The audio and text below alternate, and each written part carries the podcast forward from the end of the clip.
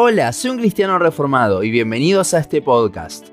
A lo largo de la historia del cristianismo han habido muchas personas que hoy en día son referentes, pero así como son referentes, su fama ha sido de tropiezo. ¿En qué sentido? Hoy hablaremos un poco al respecto. Grandes hombres de Dios como Agustín de Hipona, Lutero, Calvino, John Knox, John Owen, Charles Spurgeon y podríamos hacer una lista enorme, han sido luz siendo utilizados por Dios para abrirles los ojos a las personas en sus épocas a la doctrina bíblica. En la actualidad los conocemos por las grandes enseñanzas que nos han dejado y podemos leer libros suyos, ver frases en las redes o hasta escuchar alguna que otra prédica que transcribieron y luego grabaron. Sin dudas, el ministerio de estos hombres ha sido de gran bendición para el mundo. En su momento, los reformadores, los puritanos y demás hombres del Señor fueron utilizados para volver a guiar a las personas hacia Cristo y hacia lo que dice su palabra. El problema que mencionamos antes no tiene nada que ver con lo que hicieron en vida estas personas, sino en cómo los tomamos hoy en día. Hemos dejado que las doctrinas que enseñaban estas personas creen numerosas divisiones y hasta dejar que la Biblia misma que desplazada, algo que era justamente lo que querían evitar estos hombres. Hablemos un poco más de esto. El tema de las divisiones no es nada nuevo. En 1 Corintios ya había división sobre los que seguían a Apolos, a Pablo o a Pedro, pero esa división no era por lo que ellos enseñaban, sino por cómo lo tomaban las personas. Un caso distinto es quizás el del arminianismo y el calvinismo. Allí se hay puntos bastante distintos en cuanto a la doctrina, pero es impresionante cómo hemos tomado los nombres de estos hombres para dividir. ¿Cuántos calvinistas han creado división al descubrir las doctrinas de la gracia? De vuelta, el problema no está en la doctrina, sino en cómo nos movemos. Otro caso distinto también es el de la escatología. Las distintas posturas han creado división. Encima, para justificar las posturas, muchas veces se afirman que distintos hombres a lo largo de la historia tenían tal o tal postura. Por ejemplo, en el libro Porque el tiempo sí está cerca de John MacArthur, al principio da toda una clase de historia sobre personas desde el primer y segundo siglo que tenían su misma postura. O en el caso de otra postura como la milenial, muchos se agarran de que muchos de los reformadores pensaban así. Independientemente de cuál postura tengamos acerca de un tema, es un grave error el utilizar el nombre de estas personas como un argumento en el debate. Y aquí es donde quería llegar. La enseñanza de estos hombres llegó a tal punto que hoy en día muchos se han terminado basando en sus palabras más que en la palabra de Dios. Y quizás lo que decían era totalmente bíblico, pero eran humanos, con errores. Aún entre ellos habían diferencias doctrinales. En sus épocas los reformadores, los puritanos y todos estos hombres querían conducir a la iglesia que se estaba desviando de vuelta a la Biblia. Pero nosotros, sin darnos cuenta, muchas veces también nos desviamos de la Biblia al basarnos no en lo que dice la palabra, sino en lo que decían estas personas. Es una línea muy fina, ya que estos hombres de Dios predicaban lo que dice la palabra. Es por eso que los leemos y escuchamos. Pero cuando nuestra justificación para algún argumento es tal pastor decía tal cosa al respecto o la confesión de fe de tal año dice, ahí tenemos un problema. Hasta las prédicas de hoy en día, por más expositivas que puedan ser, si las mismas contienen más citas de pastores que versículos, allí hay un problema. Hemos usado su fama y su sabiduría para desplazar la Biblia sin darnos cuenta.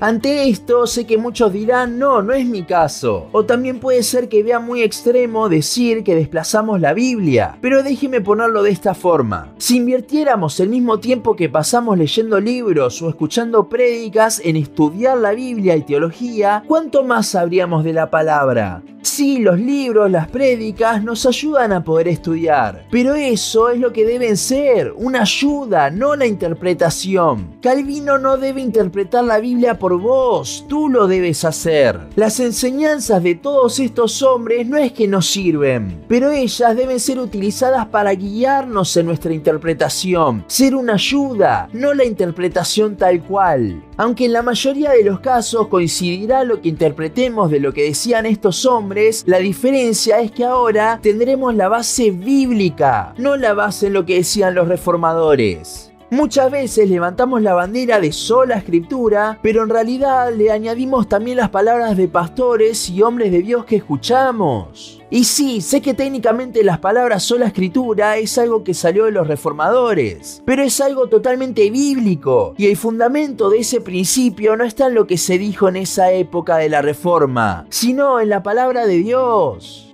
Hay un concepto que a mi parecer es muy errado que dice que la Biblia se debe interpretar a la luz del contexto gramatical, el contexto histórico, que hasta aquí estoy de acuerdo, y el contexto de la iglesia. Este último habla de que la Biblia se debe interpretar a la luz de lo que la iglesia ha creído a lo largo de la historia. A simple vista parece algo muy papista, relacionado con lo que se llama la tradición católica. El problema es que a lo largo de la historia de la iglesia también se han creído una diversidad enorme de cosas, por lo que tampoco es muy confiable guiar nuestra interpretación según la historia. Entiendo el concepto igualmente de que si creemos que la Biblia dice algo, pero no hubo un solo erudito a lo largo de la historia que lo haya interpretado de la misma forma, en realidad es muy probable de que nos estemos equivocando. No todos somos eruditos y parte de la humildad al interpretar la palabra es dejarnos ayudar por la luz que Dios le ha dado a los hombres a lo largo de la historia. Pero es eso, una ayuda, no la interpretación. La interpretación bíblica es literal, gramatical e histórica. Y con histórica me refiero al momento que se escribió la sección que estamos leyendo, no según la tradición.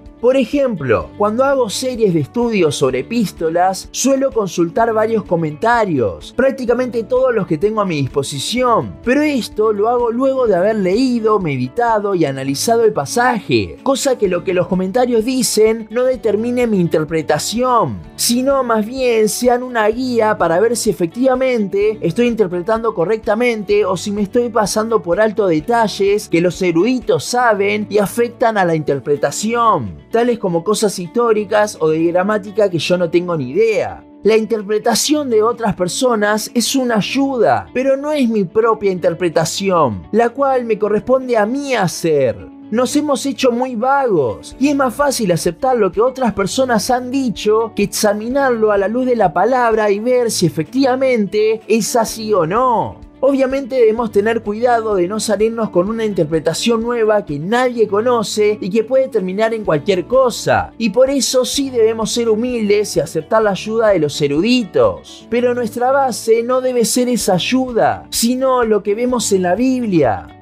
No estoy diciendo bajo ningún aspecto que no escuchemos o leamos todo lo que nos han dejado los siervos de Dios a lo largo de la historia de la iglesia, pero sí digo que nos cuidemos en qué tanta importancia les damos. Uno no es bíblico por los pastores que sigue, es bíblico por seguir la Biblia. Aún con los casos de división que vimos al principio, debemos tener cuidado de que las etiquetas no nos dividan tenemos una tendencia de que a cada interpretación distinta que aparece sobre cualquier tema le ponemos una etiqueta y hasta un referente. Primero tengamos cuidado porque al crear tantas etiquetas sobre temas que muchas veces ni son relevantes, podemos crear división. Y segundo, poner un referente o usar referentes para justificar es totalmente lo opuesto a lo que afirmamos creer sobre la suficiencia de las escrituras. Las diferencias doctrinales van a existir, pero tengamos cuidado de que esas doctrinas estén fundamentadas en la Biblia y que no causen divisiones, siempre y cuando las diferencias sean con doctrinas que no sean principales, o sea, cualquiera que nos modifique el Evangelio, Evangelio hay uno solo. Todas estas personas a lo largo de la historia que nombramos con sus predicaciones buscaban volver a tener como fundamento a la Biblia y que Dios sea el único glorificado. Así que tengamos cuidado de darles más importancia, dándoles un poco de gloria y terminar yendo en contra de aquello que estas mismas personas querían. Ellos no eran el ejemplo definitivo, Cristo lo fue, y Él se reveló a nosotros por medio de las escrituras. Hasta aquí nuestro podcast de hoy. Seguinos en Instagram, Facebook, YouTube y Spotify. En todas nos encontrás como un cristiano reformado. También seguinos en uncristianoreformado.blogspot.com para leer el resto de nuestros blogs. Nos vemos en la siguiente ocasión.